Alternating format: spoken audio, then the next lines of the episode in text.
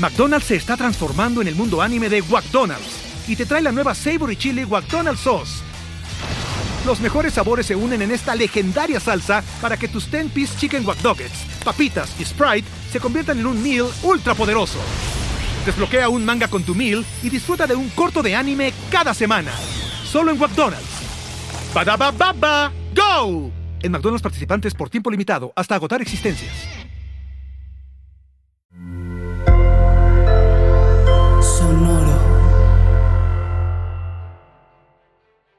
Lo que está pasando, los fondos en México, muchos de los fondos en Latinoamérica, son operados por gente financiera, no gente operativa.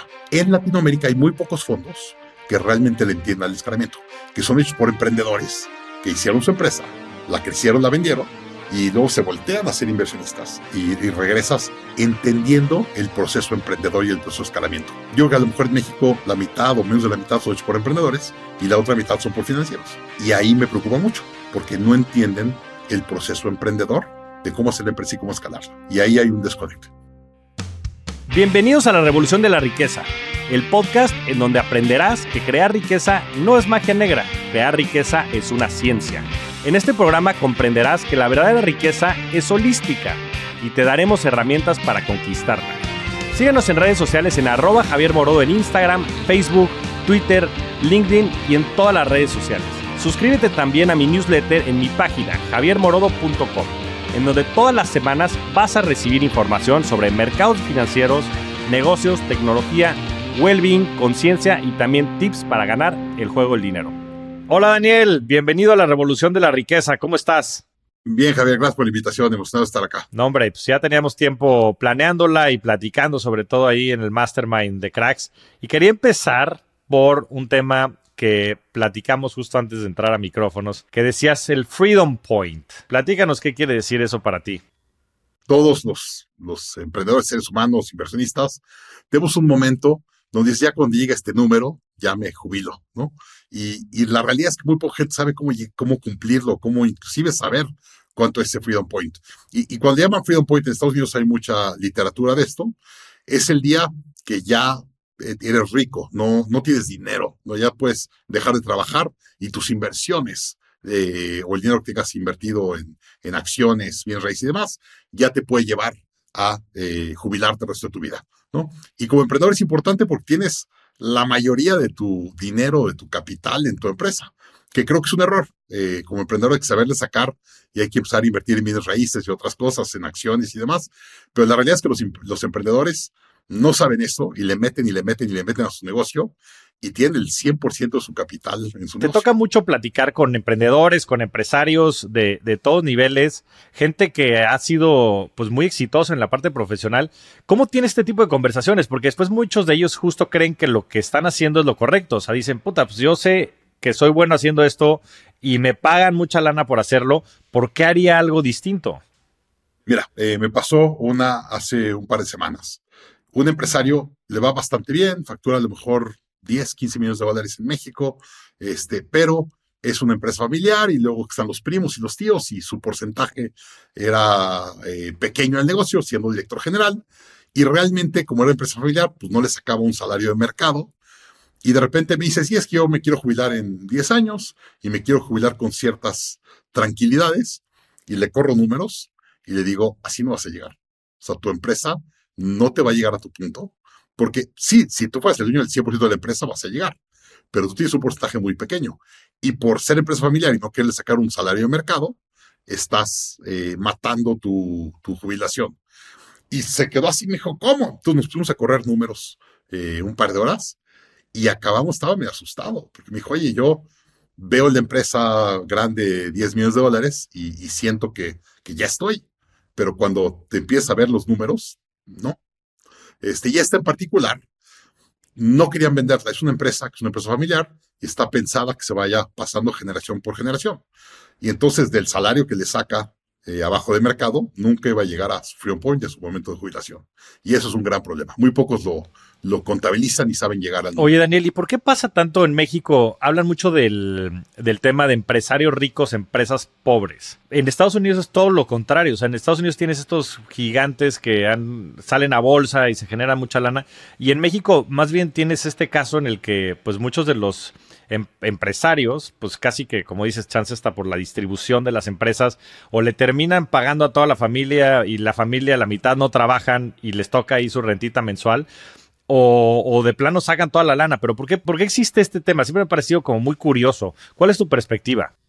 Primero hay que empezar por entender el mercado del venta de empresas. En Latinoamérica, la gente dice, no, la empresa es para dárselas a mis hijos y generaciones.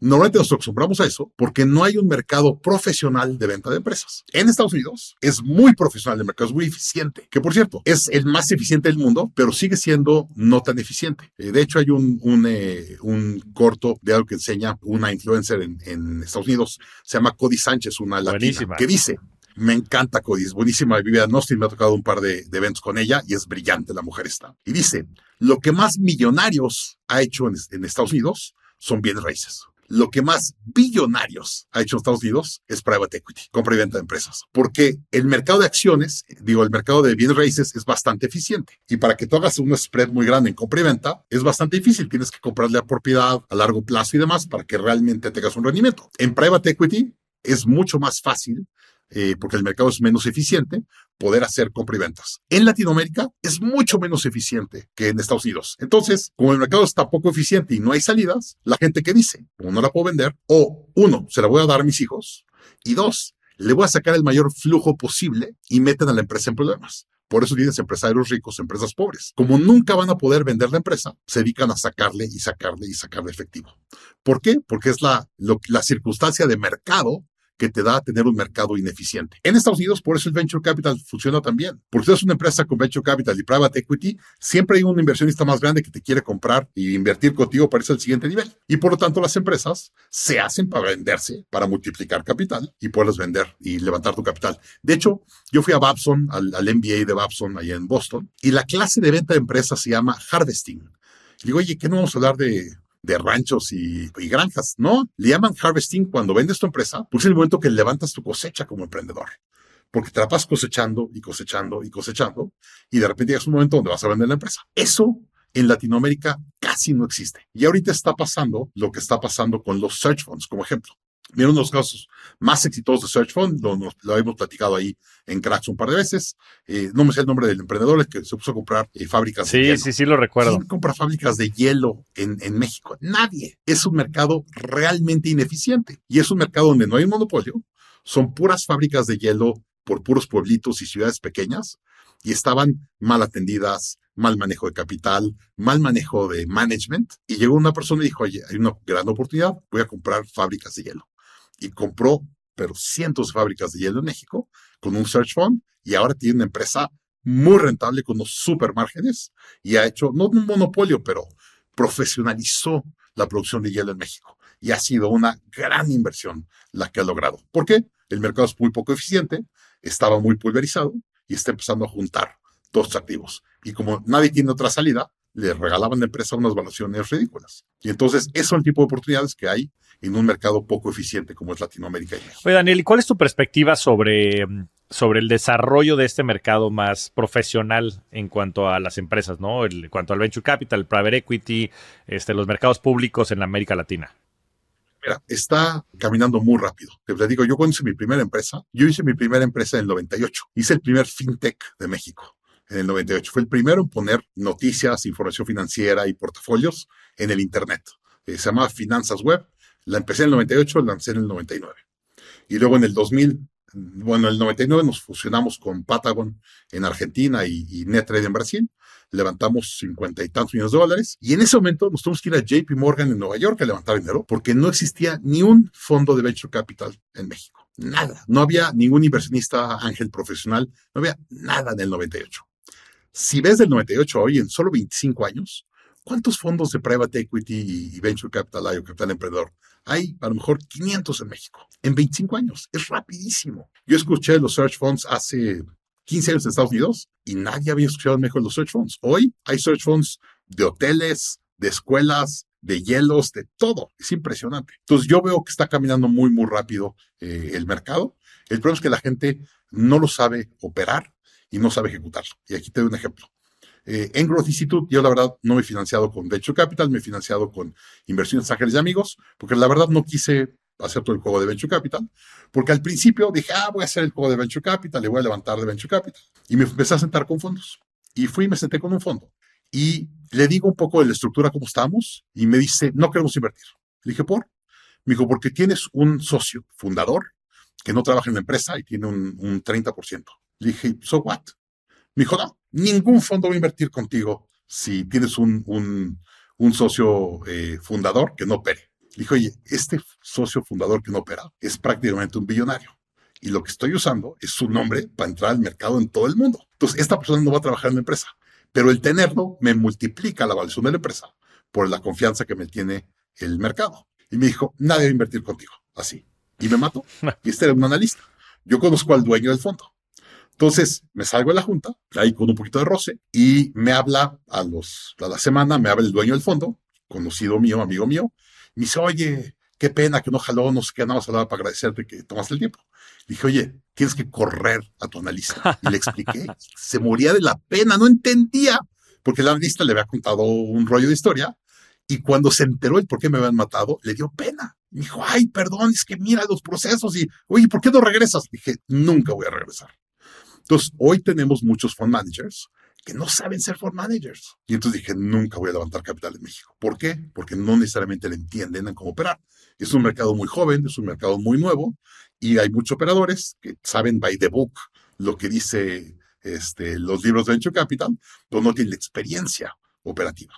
Y esta es la otra parte que a mí no me gusta de la industria. Primero que nada, me encanta que hay una industria y creo que está caminando muy rápido pero obviamente tiene ciertos lastres y ciertas cosas que no son suficientemente profesional. Lo que está pasando, los fondos en México, muchos de los fondos en Latinoamérica, son operados por gente financiera, no gente operativa. En Estados Unidos, los fondos son operados normalmente por emprendedores que saben escalar empresas, entienden los dolores y los problemas del escalamiento. En Latinoamérica hay muy pocos fondos que realmente le entiendan al escalamiento, que son hechos por emprendedores que hicieron su empresa, la crecieron, la vendieron y luego se voltean a ser inversionistas y, regresas entendiendo el proceso emprendedor y el proceso de escalamiento. Yo creo que a lo mejor en México la mitad o menos de la mitad son hechos por emprendedores y la otra mitad son por financieros. Y ahí me preocupa mucho porque no entienden el proceso emprendedor de cómo hacer la empresa y cómo escalarla. Y ahí hay un... Claro, y, es parte de la, de la creación de la industria y la moderación de sí, Sí, sí, yo creo que es parte también del, proceso de desarrollo, ¿no? Y creo que tienes toda la razón, porque si un financiero pues mete esos números en el Excel, pues en un Excel todos sabemos que, todo aguanta, ¿no? Falta que se cumpla. Digo, por un lado, y después están estos imponderables, ¿no? Como tú decías, pues claramente la autoridad que te daba este socio, pues era, era algo que era estratégico para el negocio, independientemente de que operara o no operara. Pero estratégico. Soy mexicano con una empresa en Estados Unidos y facturo todos los años en 70 países del mundo. ¿Quién me va a venir a comprar de, Sri Lanka o de Pakistán o tal si no tengo de socio esta persona conocida a nivel mundial en escalamiento y viene a comprar porque dicen la confianza del socio. Este cuate es conocido en todo el mundo. Y eso para mí ha sido estratégico para escalar en todo el mundo. Totalmente. Y yo creo que eso se va a empezar a... Eh, bueno, ya está empezando a cambiar. Ahora ya han salido un par de fondos. Eh, tuve gente, a la gente aquí de Bridge, Latam, que bueno, son este, emprendedores todos ellos. Y creo que cada vez, cada vez va a empezar a cambiar más ese landscape. Y eso nos lleva a, Growth Institute. Platícanos un poco pues eso, ¿cuál es la misión? ¿Qué es lo que hacen ustedes? ¿Y cómo le ayudan a los emprendedores, a los empresarios a poder escalar sus empresas? Cuando Bernie y yo nos juntamos y discutimos cómo hacer Growth Institute, dijimos, vamos a ser la escuela o el instituto o el área educativa que nos hubiera gustado a nosotros tener eh, cuando, cuando escalamos nuestras empresas. Mira, uno de mis mayores dolores, veo muchos libros atrás de ti, se ve que lees mucho de negocios, de finanzas y demás. Imagínate que lees un libro de negocios y dices, wow, tengo que implementar esto en mi empresa. Y cuando quieres implementar, como tú eres el que más conoce de la metodología y ese que trae el chip de lo que quieres hacer, tú tienes que liderar la implementación. Y es muy difícil como dueño o director o directora general implementar toda la implementación. Y nadie sabe nada. A mí me pasó. La primera vez que aprendí de Scaling Up, eh, lo aprendí en el MIT en el año 2001. me fui a un curso, éramos 70 emprendedores, en un programa que se llama Birthing of Giants, Nacimiento de Gigantes, en MIT, y meten a 70 emprendedores cada año y les te enseñan a ser director general, te enseñan a, escalar empresas. Y salí yo del curso, la cabeza súper revolucionada, emocionadísimo. Llegué a oficina y no, vamos a ser juntas. Y mi equipo se me acaba este güey está loco. Y obviamente no me dejaron implementar nada. Y estaba yo trate y trate y trate. mi equipo me paró un cero. Y como los tres meses me esperé, dije, ya, vámonos hablé a Vern, dije, ¿cuándo vas a dar el siguiente taller en Estados Unidos? Me dijo, tengo San Antonio en dos meses. Dije, perfecto, quiero cuatro boletos. Y me llevé a mi equipo directivo a tomar el curso. en el receso del primer día, me volteaban a ver y me decían, es una maravilla, ¿por qué nos dijiste? Le digo, te rogué durante tres meses y no me entendiste. obviamente, yo no soy el mejor para, para explicarla, la acabo de entender. Y dos, soy el dueño y el jefe. Y entonces no lo toman igual. Entonces dijimos, ¿cómo podemos traer las mejores metodologías del mundo en escalamiento de empresas de un precio y formato que haga sentido que la tomes con todo tu equipo. Y entonces metes a cuatro o cinco gente de tu equipo en un programa, aprenden una metodología y van y la implementan. Y por lo tanto, la implementación es mucho mejor, mucho mayor el impacto, con mucho menos drama de implementación. Y por lo tanto, eso te da una ventaja sobre mercado. Y esto viene, y déjame acabo con un principio que para mí es muy importante. Yo siempre que tengo un problema en la vida o una oportunidad, no digo qué tengo que hacer, digo quién es el experto. Entonces digo, necesito contratar, no sé contratar. Y quiero buscar al experto en contratación. El, libro más famoso, la metodología más famosa a nivel mundial de contratación, se llama Top Grading de Brad Smart. Entonces, ¿qué hago? Busco quién es el experto, me dicen los emprendedores, tienes que implementar Top Grading, busco su curso, su libro, lo que sea, lo leo y sigo deliberadamente lo que aprendí en el libro y la probabilidad de que, contrate mejor es mucho mejor. Es decir, es un experto en contratación, entonces tengo que buscar quién es la persona, encontrar su metodología, aprenderla y seguirla disciplinadamente. Entonces, yo siempre voy por la vida, cuando tengo un problema o una oportunidad, diciendo quién es el experto. Entonces, lo que hicimos es ir a buscar a los expertos del mundo en traer sus contenidos por Internet para ayudar a emprendedores a escalar. Y entonces la probabilidad de que escales más rápido y con menos drama si tomas estos cursos con tu equipo, es mucho más alta que el de la competencia. Por eso hicimos cursos. Ya, no, pues hace, hace muchísimo sentido. Yo, habiendo operado y estado del lado de corporativos importantes por mucho tiempo, pues te toca vivir eso de primera mano, ¿no? Cuando estuve en GBM, pues toda la transformación hacia el tema digital fue complejo, ¿no? La parte cultural, entre otras. Y después en Bitso, llevar la empresa de México a la región, pues obviamente te das cuenta de que todo se empieza a romper, ¿no? Como en cualquier tema. Y yo creo que ahí está mucho el reto. Me impresiona que después de Patagon, el siguiente en realmente hacer fue GBM, 17 años después. Nosotros desaparecimos del mercado en 2002 y 15 años después GBM lo ejecutó correctamente. Este, tú estabas en ese equipo, tú fuiste parte del líder de ese. A mí me impresiona que nadie más lo hizo en medio. O sea, era, era, era obligatorio que tenía que pasar en México. Nosotros nos lo hicimos demasiado temprano, no estaba listo el mercado y nos acabamos muriendo por muchos errores operativos. Y luego el que lo viene a ejecutar correctamente en México. No, pues qué, qué interesante. Pues entremos de ahí. Platícanos cómo se veía el mercado en ese entonces y qué era lo que querían desarrollar ustedes y cuáles fueron los retos que se encontraron en el camino. Primero, tienes que tener un vehículo financiero, un vehículo regulado para poderlo hacer. Y me acuerdo que eh, mi papá trabajó en gobierno muchos años en la parte financiera y conocía a mucha gente en, la Comisión Nacional Bancaria y el Banco de México y demás. Y entonces cuando yo quería hacer esto, le dije, oye, ayúdame a ver con quién, ¿no? Entonces habló un par de gente, oigan, recibieron a mi hijo, trae una idea de, tecnología no sé qué, y me recibieron ahí en la Comisión Nacional Bancaria. Y les digo, oigan, quiero hacer una casa de bolsa digital y trading, y les platico todo el rollo. Y se me caen viendo y me dicen, estás loco, nunca te vamos a probar. Y me acuerdo que salí bien deprimido de la junta. Entonces con mi papá dije, papá, yo tenía 25 años. Y digo, papá, me, empecé a hablar y me empezaron a sacar a patadas de la puerta, ¿no? Y me dijo, papá, me dijo, a ver, a ver, ¿qué puedes hacer con tu tiempo, con tu dinero y tu capacidad para cuando venga el primer trader digital a México y traído cualquiera de estos, quieran operar contigo? dije, perfecto que van a necesitar dos cosas. Van a necesitar un equipo de gente que sepa operar esto y sepa conectar eh, páginas de Internet y demás. Imagínate en el 98, cuando yo empecé, ¿cuánta gente sabía programar en el Internet en México y fuera experto en finanzas?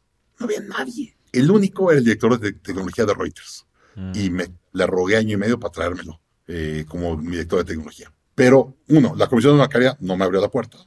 Y luego dijo, ok, bueno, necesito el fee de la bolsa para poder hacer portafolios virtuales y todo para, para hacerlo. Y fui a tocar la puerta a la bolsa, me siento con ellos, se me quedan viendo y me dicen, no tengo ni la tecnología para darte el feed.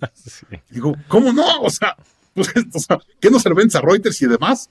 Me dice, son programaciones de ellos, no de nosotros. Entonces, en ese momento había tres personas que le compraba la información a la bolsa mexicana. Reuters, había una empresa eh, que se dedicaba a hacer trading y tenía eso y le vendía a todas las demás eh, americanas. Y luego estaba Infocel. Infocel, claro. Infocel te acuerdas tener las, pantallas. era, era lo que había. Y entonces me fui a sentar con el director general de Infocel. Le dije, oye, quiero que me vendas el feed que le compras a la bolsa y encima vendas las noticias financieras de Infocel. Y Arturo Galván, que era el director general, que lo conocimos o estuvimos con él en, en Cracks en Monterrey, en el Horno 3, y eh, ahí en Fundidora. Y Arturo me voltea a ver y me dice, estás loco, es la joya de la corona. Soy el único que tiene noticias financieras digitales en México. No te las puedo dar. Y más, yo tengo el feed porque yo desarrollé la interfase de la bolsa. Pues, ¿para qué le voy a dar un competidor que lo va a regalar? Yo cobro miles de dólares por pantallas y tú lo quieres regalar. Y fue un pleito, ocho meses de convencimiento y me costó mucho convencer a Arturo. Y al final Arturo, mis respetos. Y fue una decisión que tuvimos él y yo. Le dije, a ver, si tú como líder mexicano no apoyas a los otros emprendedores mexicanos, van a venir los argentinos, en este caso Patagon era mi competidor más grande en ese momento antes de que me fusionara con ellos, van a venir los argentinos, se van a acabar con el mercado. Entonces le dije, tú decides como empresario mexicano quién va a dominar el mercado. Y le dije, Arturo, yo sé que no te gusta que va a estar todo gratuito en Internet. No lo vas a poder parar. En un año va a estar todo gratuito en el Internet, quieras o no. Entonces, en vez de que alguien más lo haga, vamos a hacerlos juntos. Y me dijo, te hablo una semana. Eh, fue una, una, conversión medio fuerte que tuvimos.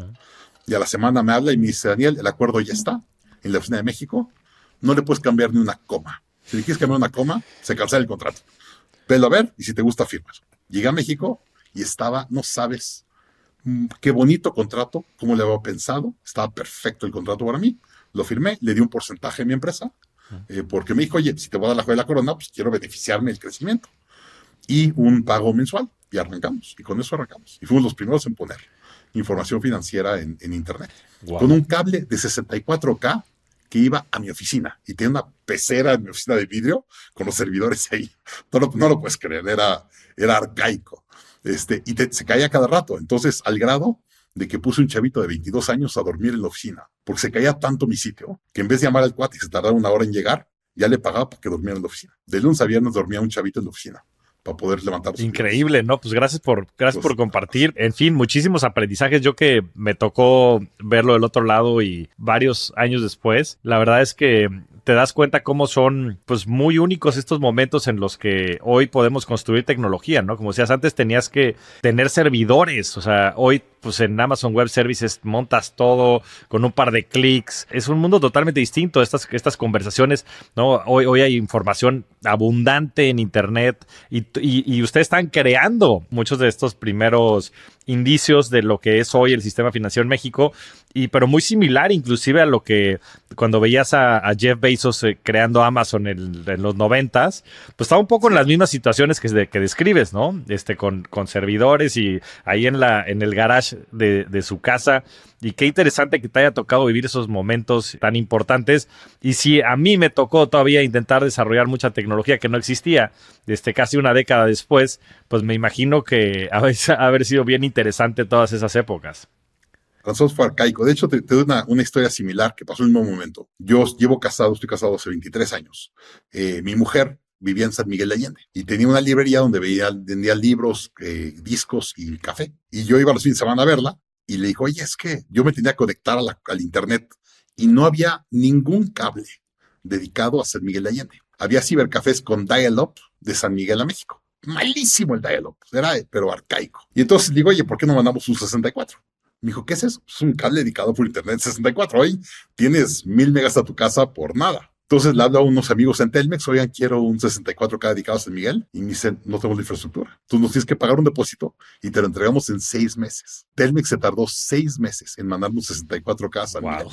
Y éramos el único cibercafé con un 64K en San Miguel en el 99. Y por lo tanto había cola, porque era lo más estable y lo más rápido. Pero le picabas y leías dos páginas de un libro y le voy a picar.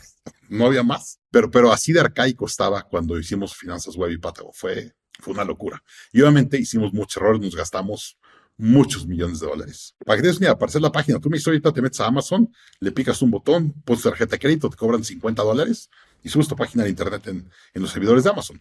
Yo tuve que traer a un, a un albañil a que me construyera una pecera prácticamente de vidrio con aire acondicionado y todo, y luego le metimos como 100 mil dólares de servidores y un 64K para tener 60 mil o 100 mil dólares de servidores. Una locura.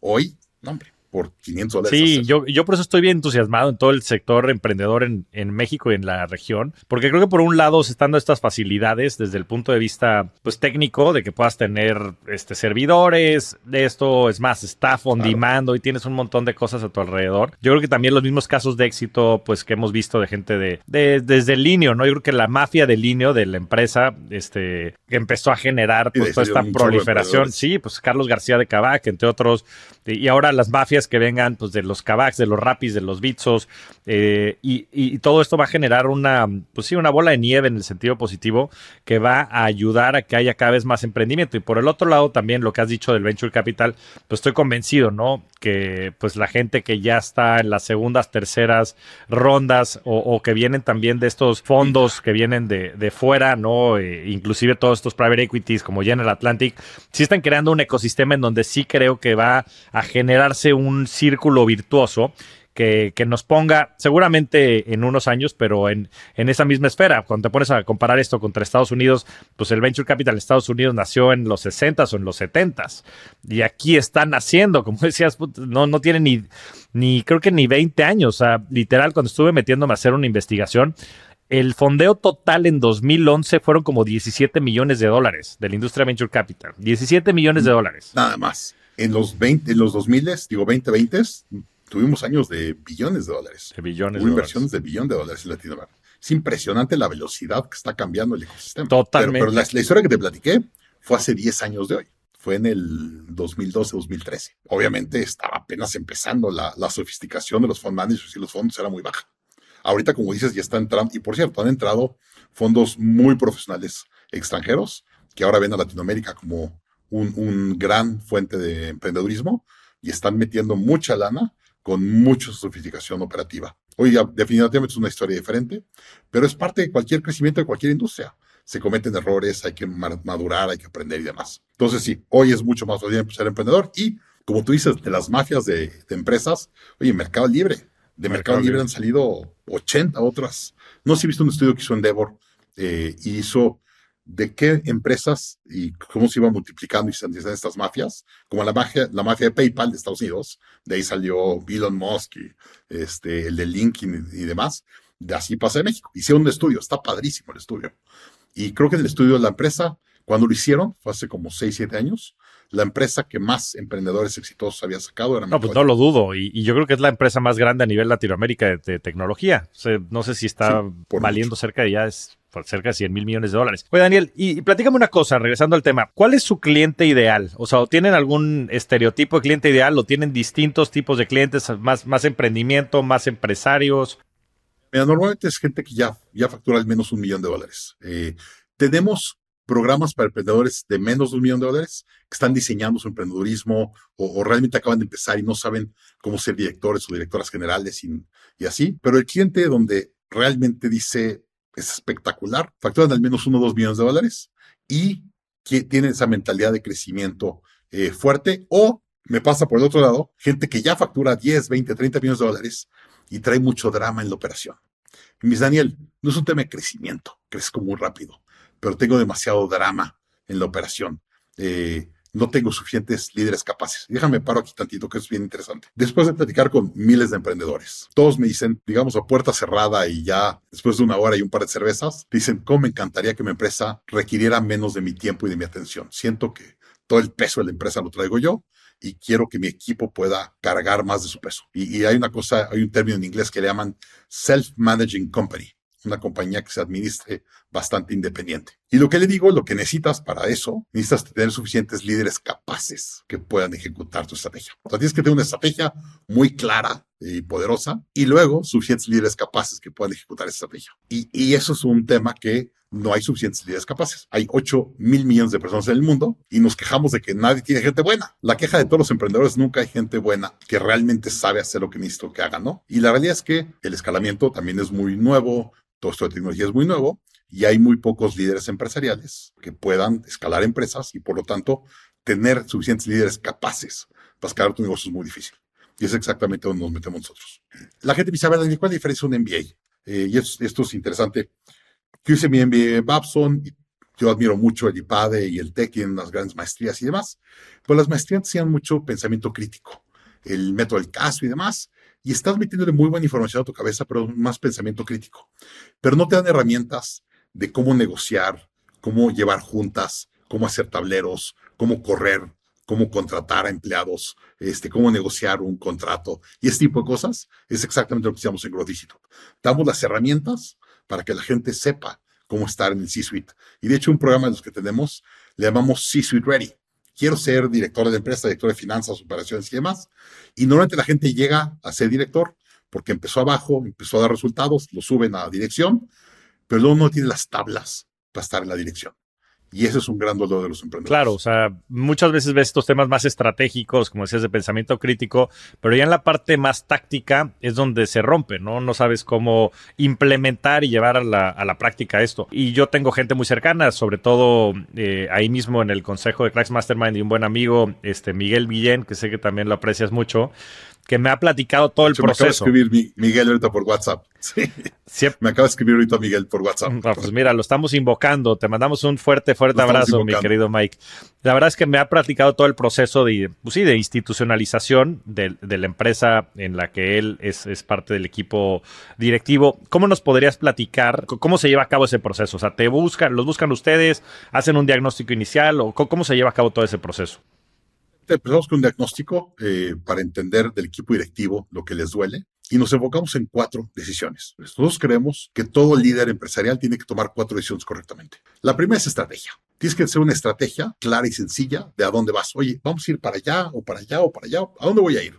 El típico océano azul. Tienes que definir a dónde quieres llegar y por qué va a ser diferente. Y aquí lo difícil es que la gente sabe hacer planeación, pero no sabe hacer estrategia. La planeación es muy comforting, te da mucha tranquilidad porque dice, oye, voy a contratar cinco vendedores y voy a abrir cinco tiendas y voy a tener que, y está haciendo puras cosas tácticas. Eso no es estrategia. Enseñamos al emprendedor y a la empresa, al equipo directivo, a realmente hacer estrategia. Promesas de marca, diferenciadores de mercado, hacer tu objetivo a largo plazo, tu hija, y hacer una estrategia ganadora en el futuro. Si tu estrategia es correcta, tu crecimiento de tu empresa o de, tus ventas, tienes que crecer al menos al doble del crecimiento de la industria.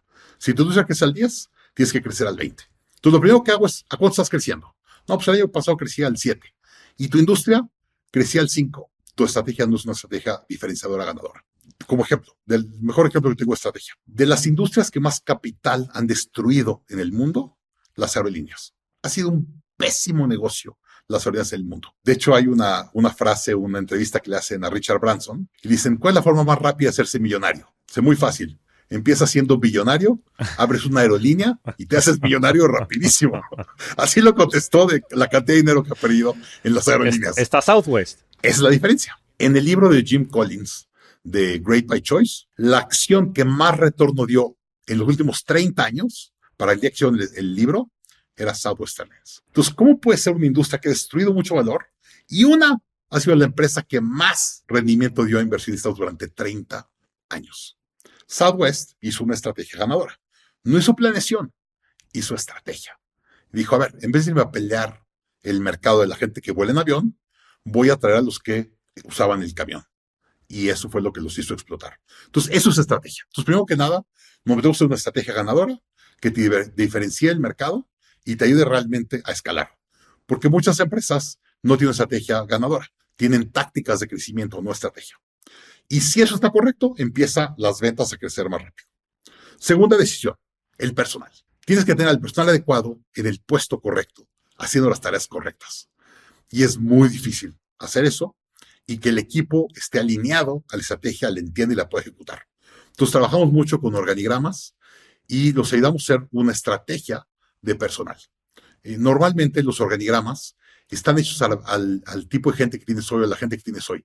Un día me tocó ir a un startup estaban creciendo muy rápido y conozco uno de los socios. Hola, ¿cómo estás? Le dije, oye, ¿tu puesto? Me dice, soy director de finanzas y tecnología. Y me le quedo viendo y le dije, nunca había conocido un director de finanzas y tecnología. Nunca. Me dijo, bueno, es que yo soy socio y me le entiendo los números, soy el más cuadrado, y entonces llevo las finanzas de la empresa.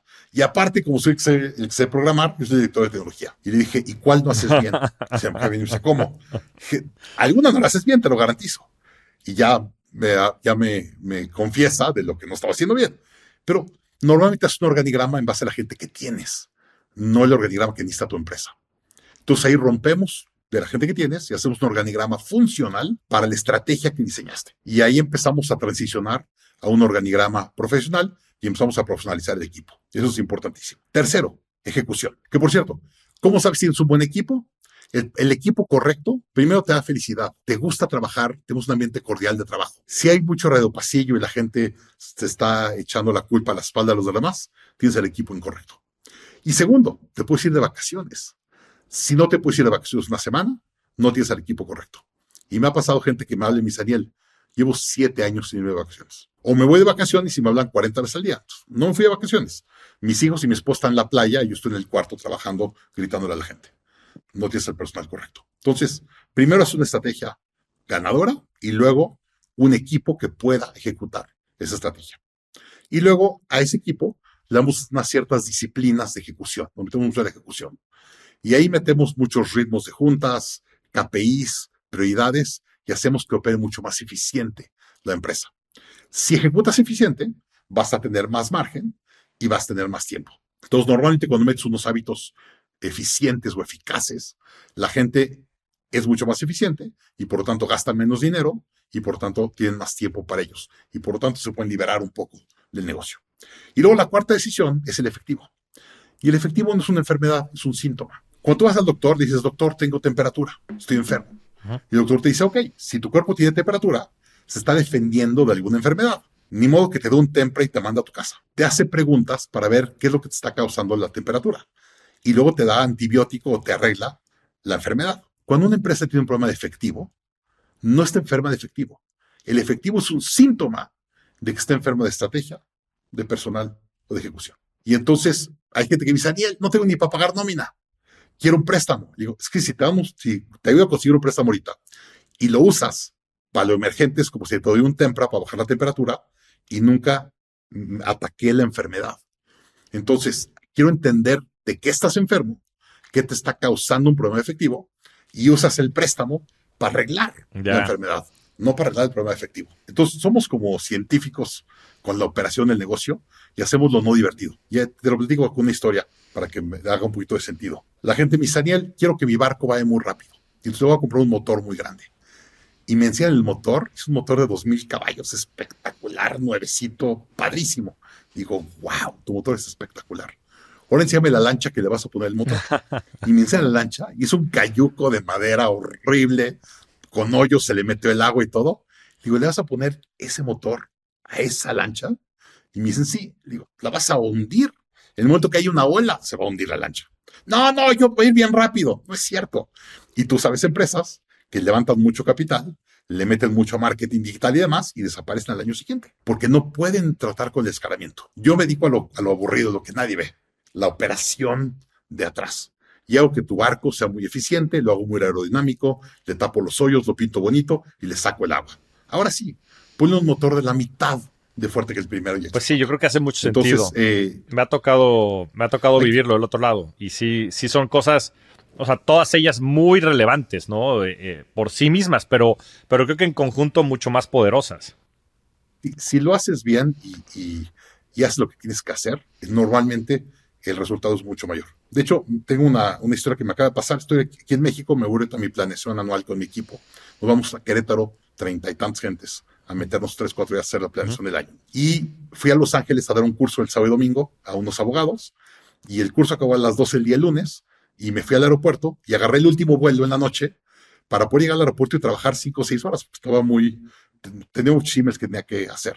Entonces llegué, me eché un sándwich rápido y estuve en el restaurante dándole como cinco horas, contestando emails y llamadas y demás. Y acabo, ya cierro mi computadora, me voy hacia el avión y voy viendo mi Instagram y demás, y un cuate me tomó una fotografía en el aeropuerto y me dice, Daniel, llevo tres horas sentado y no dejaste de trabajar, no te paraste al baño, no hiciste nada. Dijo, eso es lo que la gente no ve de la operación y la gente cree que el escalamiento es muy fácil. Eso es lo que la gente no ve y me manda la fotografía. Y sí, está horrible. Estoy, yo ahorita traigo un poco de sobrepeso, entonces me veo con la panzota y todo con la cara preocupada enfrente de mi computadora. Y eso es la operación del negocio. Y es lo que la gente no ve, cree que no importa. Eso hace toda la diferencia. Las cosas no son, no son fáciles. Si fueran fáciles, pues estaríamos rodeados de, de billionaires, ¿no? Y, no es el caso. hay que trabajar, como dices, no nada más traer el motor de último modelo, sino por remodelar todo el barco. Pero empezando inclusive por uno mismo, ¿no? O sea, los mismos empresarios son a veces los que más se tienen que cuestionar y los emprendedores qué es lo que están haciendo, no están haciendo bien. Y esto me lleva a otro tema que, me parece siempre relevante. A mí siempre me ha parecido un tanto irónico que en, los negocios tengamos tantas herramientas y frameworks para poder hacer y offsites y planeaciones y después no lo hagamos en la, en la vida personal. Y quería entrar al tema de Life by Design y que nos platiques qué es y, cómo, cómo lo llevas a cabo. Mira, yo esto no lo sabía y yo digo que ahorita estoy compensando que lo hice tan mal mis primeros 15 años de emprendedor que ahorita tengo que compensar de lo mal que lo hice. Pero la realidad es que mi primera empresa me fue muy bien. Le vendimos el, el Patagon a Santander con 1.200 empleados, operación de países. Fue un escalamiento real. De hecho, fuimos casi unicornio en el año 2000. ¡Wow! Eh, tuvimos mucha suerte. Nosotros firmamos con Santander dos días antes del punto más alto del Nasdaq en la burbuja del 2000. Ahí hicimos un error porque nos quedamos de socios con Santander Santander compró a todos nuestros inversionistas, que eran como el 75 77% de la empresa, y nos quedamos los empleados con todas nuestras acciones con Santander, mm. y a los dos años valieron casi nada, ¿no? Ya. Pero en el momento fue en papel, yo valía mucho dinero, pero fue un error de cálculo que no nos supimos salir cuando era el momento correcto. Pero bueno, yo salgo de esta, la verdad salí muy bien, como un emprendedor exitoso que vendió y demás, y luego hice un banco hipotecario en Estados Unidos. Y hice un banco hipotecario en el 2004 para financiar indocumentados mexicanos. Y en 2007 se deshace la burbuja de los, de los subprime y yo era el subprime del subprime, no había nadie más subprime que yo. Esta me financiaba Goldman Sachs, me dio una línea de crédito de 500 millones de dólares para hipotecas de indocumentados y yo tenía 120 empleados, oficinas, ya, ya ves, había hecho todo un motor de escalamiento y una me habló Goldman Sachs y me dijo, ni una más. Y digo, ¿qué te refieres con ni una más? Traigo 150 en el pipeline tengo oficinas, contratos de renta, todo, y me dijo, ni una más. Y al día siguiente corría 120 gentes. Estuvo muy duro, un quiebre muy duro, y yo perdí todo mi capital, todo muy mal. Y ahí entro a una medio depresión, y yo me levantaba a las 2 de la mañana sudando en frío, este, a veces llorando. La verdad me la pasé muy mal en ese cierre. Y me bajaba a mi, a mi sala, y me aventaba ahí en mi sala como en, en feto, y me quedaba ahí no tenía sueño y estaba deprimido y ahí me la pasaba. Hasta que una dije, ya, le tengo que dar la vuelta. Y entonces me empecé a escribir en un journal. Me leí un libro que decía que era muy importante escribir tus ideas y todo, y me puse a escribir. Y de repente un día dije, a ver, ¿cómo quiero que se vea mi vida? Y empecé a escribir mi vida y empecé a preguntar a otros emprendedores. Y al leer del tema, hice un plan de 20 años. Hoy llevo 16 años desde que hice mi plan. Y estoy al 90, 95 de llegar a, a todo lo que planteé. Y luego empecé a platicar con la gente y la gente me decía, ¿cómo? ¿Tienes un plan personal? Yo, pues yo pensaba que todos lo tenían. Nadie lo tiene. Y lo que pasa es, tienes un plan de negocios y el plan de negocio empieza a crecer y la empresa se come tu chequera, tus tiempos, tu atención, tu energía, se come todo en tu vida. Si tú a la empresa le permitas que se coma tu vida, se come todo en tu vida. Yo le digo a la gente, tienes que primero hacer un plan de vida y luego haces un plan de negocios que se alinee a tu empresa, digo, a tu plan de vida. Porque también me pasa, muchos emprendedores que me dicen, tengo mucho dinero, no es un problema de dinero, no tengo vida. Y yo ya le quiero bajar, pero contraté un super equipo de management y pues no le puedo bajar. Ellos están esperando que crezcamos para ganar más dinero y si dejo de crecer o les digo quiero dejar de crecer, ya no me van a respetar y se van a ir. Entonces tengo que seguir creciendo y nos volvemos presos de nuestro negocio. Entonces empecé a coachar a otros emprendedores. Yo nomás les platicaba lo que, lo que yo había hecho. Y me decían, es revolucionario. Le digo, ¿cuál revolucionario? Es igual que el plan de negocios. Entonces empecé a hacer planes de vida de emprendedores, entendiendo su freedom point, cuándo se querían jubilar, entendiendo su peak spending, cuándo es el, año que más van a gastar en su vida, qué quieren de su vida y demás. Y empezamos a hacer planes de vida del emprendedor. Entonces hacemos un plan de vida del emprendedor y luego adaptamos el plan de negocio de la empresa a lo que el emprendedor quiere. y aseguramos que vayan alineados. Y entonces tu plan de vida va alineado a tu plan de negocios. Y normalmente la gente es mucho más feliz con su negocio y el negocio realmente cumple la función de lo que quieres lograr.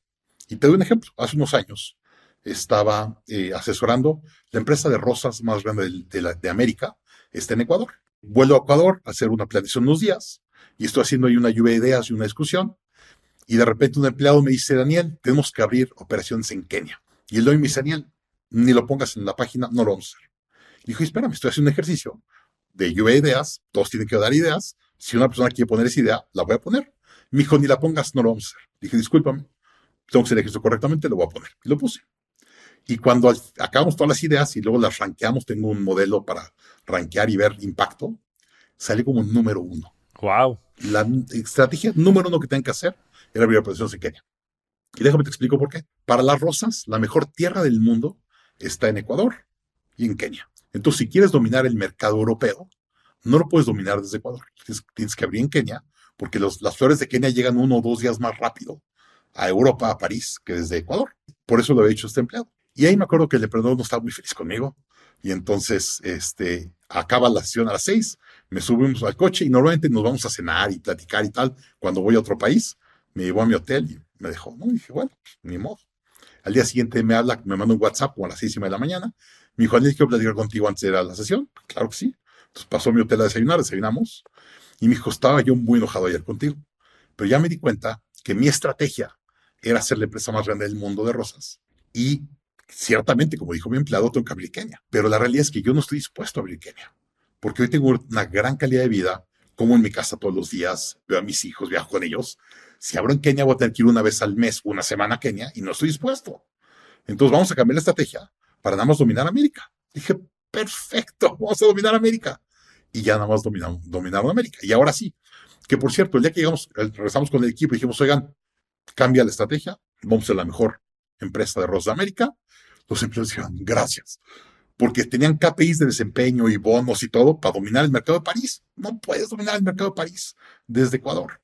Entonces, es el tipo de cosas que tú no tienes pensado el impacto que te va a dar en tu vida y cómo es el plan de negocio de tu empresa.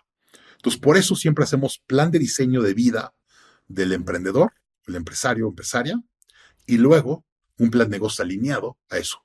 Y por lo tanto, hay un cierto alineamiento, hay cierta congruencia, y por lo tanto escalas más rápido y eres más feliz. Con hace todo el sentido del mundo. ¿Y este proceso también lo haces en, la fase inicial, cuando los contratan o son independientes o cómo es este tema? Los, hago independientemente. Este, tengo una, una comunidad que se llama ImpactX y ahí hago ese modelo grupal. Eh, lo corro tres o cuatro veces al año. Es como un sprint de ocho semanas y voy llevando con el, modelo, el mismo sistema de pensamiento a muchos emprendedores juntos. Y ahí van emprendedores chiquitos, grandes, todo y lo hacemos todo juntos. Y luego tengo un modelo donde lo hago privado con el emprendedor y tengo muchas conversiones con el emprendedor, qué quieres hacer y por qué lo quieres hacer y demás. Y vamos diseñando un poco su, su vida y tengo ya unos formatitos que voy siguiendo y sobre todo los escucho. Este, me, me, impresiona y, y, creemos que es normal. Estás tan ocupado en tu negocio y tienes tantas cosas que hacer que nunca te paras a pensar en ti, en qué quieres tú, por qué lo quieres. O sea, nunca pienses en eso. Siempre estás enfocado en el negocio. El negocio se come tu tiempo de pensamiento, tu chequera, tus, tus ritmos, tu tiempo. sí, sin duda. De hecho, cuando yo, era emprendedor cuando tenía la empresa hipotecaria, tuve mucho drama personal y financiero. Luego cierro la empresa, ahí es cuando me meto en la depresión y demás, me pongo a ser consultor y me empiezo a ir muy bien como consultor, empiezo a hacer mucho dinero y me tomo tres meses de vacaciones al año. Y un voy con mi esposa y le digo, mi amor, quiero hacer otra scale up. Y mi mujer se pone a llorar. Me dijo, ¿cómo vives la mejor vida que he vivido contigo de pareja? Es ahorita, porque no tienes un scale up. ¿Estás loco? Ganas suficiente dinero. Le digo, mi amor, yo soy el de Scale Ups en Latinoamérica, ni modo que no haga otra. Tengo que poder hacer otra donde yo se el CEO todo el proceso para poderlo enseñar. Y mi mujer me dijo, es que nos va a pegar a la familia muchísimo. Y le digo, ya sé, pero lo, quiero hacer y lo tengo que hacer.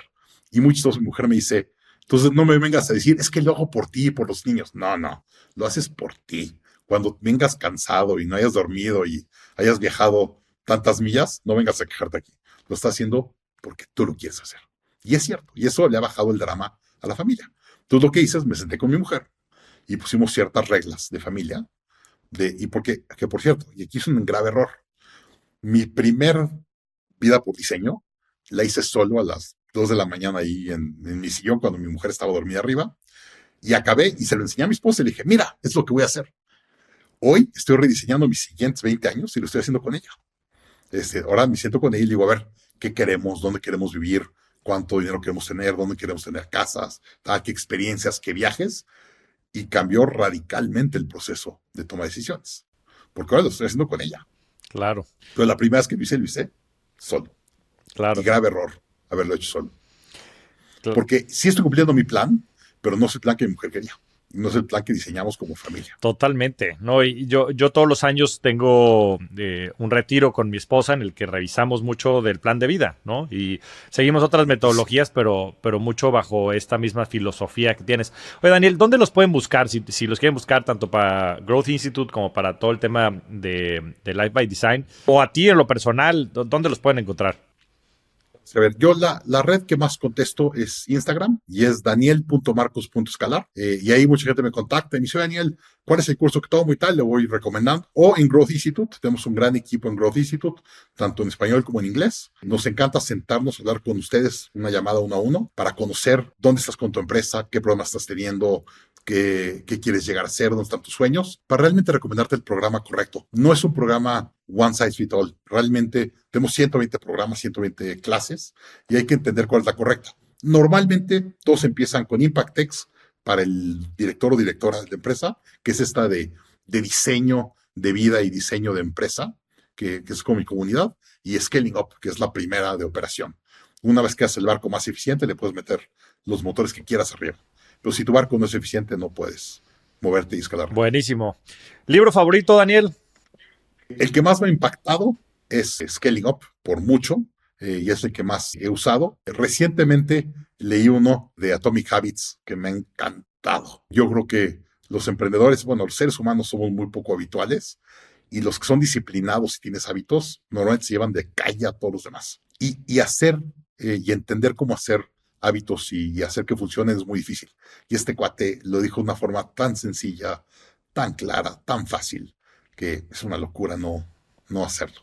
Entonces, gran, gran, gran. Pues mira, justo al, tema, el hábito que más te haya cambiado la vida. La rutina de la mañana. Yo me levanto a las 5 de la mañana todos los días y entre 5 y 7 no trabajo, no hago nada para nadie, me dedico a mí. Dedico dos horas solo a mí. Si tú te levantas corriendo con el despertador, le gritas a tus hijos, tu esposa, comes rápido, llegas a la oficina, tráfico, ¿cómo están tus niveles de energía? ¿Cómo está tu mecha?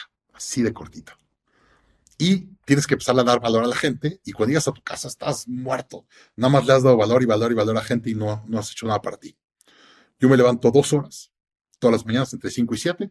Mi familia normalmente se levanta a las 7. Mi esposa y mis hijos se levantan a las 7. Entonces yo entre 5 y 7 hago ejercicio, me tomo una muy buena taza de café, leo, tengo que leer 10, 15 páginas todos los días para meterle algo a mi cabeza eh, y crecer mi cabeza. Algo, algo despacio, escribo mis objetivos del día y a la hora que ellos se levantan, yo ya estoy con energía, estoy enfocado, me siento súper bien y puedo empezar a dar mucho más valor a mi familia y a mi, a mi equipo. Entonces, esa rutina es importantísima. Es el hábito más importante que sí, Hay que invertir en uno mismo, eso no hay que dejarlo nunca de lado. Inversiones, Daniel, ¿cómo se ve tu portafolio de inversiones de manera general? O sea, ¿en qué inviertes? Eh, bienes raíces, a mí me encantan los complejos de apartamentos de Estados Unidos, este, porque realmente dan rendimientos 12, 15% y no tienes que operarlo. Lo que dije hace rato de Cody Sánchez, la herramienta que más ha hecho millonarios en Estados Unidos son bienes raíces.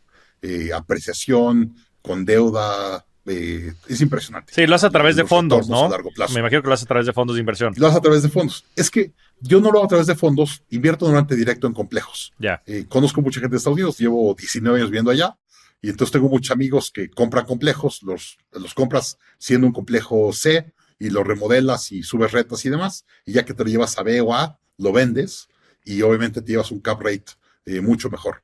Y entonces me invitan de socio y compro el 2-3% del complejo y, y, no tienes que operar y te mandan reportes y cheques trimestrales, una chulada. Entonces ese me gusta mucho. Y luego yo, durante mi carrera, mis últimos tres años de carrera, trabajé en Vector en la casa de bolsa. Entonces me encantan las acciones. Entonces tengo mi portafolio de acciones y me la paso comprando y vendiendo. Mi único problema es que últimamente he estado tan ocupado que no le he metido el tiempo para aprender, o sea, para seguirle y estudiar. Si no estás estudiando el mercado y viendo gráficas y demás, mis rendimientos han caído mucho últimamente porque no estoy metido. Antes tenía mucho más tiempo y le dedicaba, ahora ya no le meto tiempo. Entonces, lo que me gusta del bien raíz es te sientas a largo plazo y lo dejas de manera inteligente, como bien dices, ¿no? Con profesionales que se dedican a esto, en fin, todo. O sea, puedes generar estos 12, 15% porque traes un componente de deuda importante, porque están haciendo la chamba bien, porque están cobrando las rentas bien y porque están vendiendo bien, ¿no? Después la gente lo quiere hacer como amateur y pues no, no sale. Y menos en México, ¿no? Hay un montón de gente que invierte en México y se compra el segundo, el tercero departamento y lo pone a rentar y los cap rates en México están al 3%. O sea, es una idiotez hacerlo en México y hacerlo como amateur independiente. A ver, yo solo invierto en complejos de apartamentos de más de 100 departamentos. No importa tener el 1%, pero cuando tienes 100 departamentos en un lugar, puedes tener una persona de administración, alguien que se carga de cobrar rentas y un par de, de ahí que pinten y cables y todo. Porque tienes una casa, te hablan, oye, se descompuso el baño, ven a arreglar el baño. Y oye, es que la luz del cuarto derecho no jala. Es una locura. Tienes que tener staff en, en posición. Entonces, en Estados Unidos hay muchos complejos de cientos de apartamentos y te dejan comprar el punto 5 y lo que tú quieras. Y obviamente es una gran, gran inversión. ahora sí que scaling up. A ver, Daniel, ya la última, la última. ¿Cuál ha sido tu mejor inversión? Esto lo digo en el aspecto más filosófico de la palabra. Con mi esposa. Y mucha gente lo dice. Una de tus mayores decisiones de éxito es con quién te casas. Eh, y tengo muchos amigos o conocidos que se han casado con la persona incorrecta y que caro les ha salido. Entonces, por mucho, es mi mujer, eh, lo que hemos vivido, los niños que hemos creado y la casa que ha hecho ella, con la que yo viajo mucho y llego a una casa con mucho amor y siempre bien atendido y demás, y por lo tanto mi mujer es mi mayor inversión. Excelente respuesta. Y bueno, este, este tipo de sociedades son las que también pues, cambian todo el entorno, formas tu familia, creas tu empresa familiar, ¿no? Y, y qué bueno que lo hayas podido compartir con, con ella. Daniel, es un, es un placer y es un orgullo tenerte eh, en México y teniendo apoyando a todos estos empresarios y también emprendedores en, en América Latina y más tenerte cerca en la comunidad mucho que seguirte aprendiendo y para mí ha sido un honor tener esta conversación contigo. Te agradezco infinitamente la invitación y poder compartir con tu audiencia y ayudar a los emprendedores a que lo hagan bien. Si ser emprendedorismo es dificilísimo, es pesado, hay mucho drama, hay mucho riesgo, hay que hacerlo bien para reducir eso y obviamente poder disfrutar el, el, camino ser emprendedor. Hay que hacerlo bien y hay que buscar a los mejores, como bien dijiste. Y aquí, aquí tenemos a uno de los mejores. Entonces, busquen a Daniel y escalen sus empresas, se van a quitar mucho drama y van a generar mejor negocio y más impacto, que eso es lo que es importante. Muchas, muchas gracias, Daniel. Te mando un fuerte abrazo.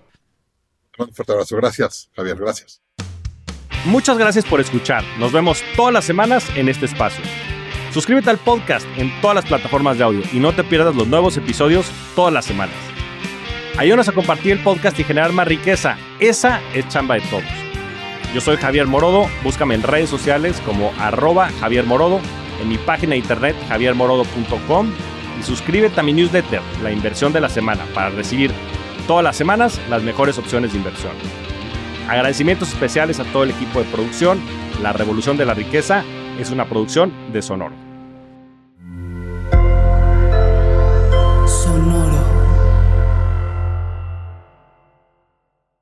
If you only have a 401k, you're not getting the most for retirement. Wait, what? Add a Robinhood IRA on top, then they'll boost it by 3%. You can do that? And if you transfer in any retirement account, you get 3% on top of that. Is there a limit to the match? No limit. Robinhood Gold gets you the biggest contribution match of any IRA on the market. Sign up for Robinhood Gold at Robinhood.com slash boost by April 30th. Subscription fees apply. Investing involves risk. 3% match requires gold for one year from first match. Must keep IRA for five years. Match on transfers subject to additional terms and conditions. Robinhood Financial LLC member SIPC. With Lucky Land slots, you can get lucky just about anywhere. Dearly beloved, we are gathered here today to. Has anyone seen the bride and groom? Sorry, sorry, we're here. We were getting lucky in the limo and we lost track of time. No, Lucky Land Casino, with cash prizes that add up quicker than a guest registry. In that case, I pronounce you lucky. Play for free at LuckyLandSlots.com. Daily bonuses are waiting. No purchase necessary. Void where prohibited by law. 18 plus. Terms and conditions apply. See website for details.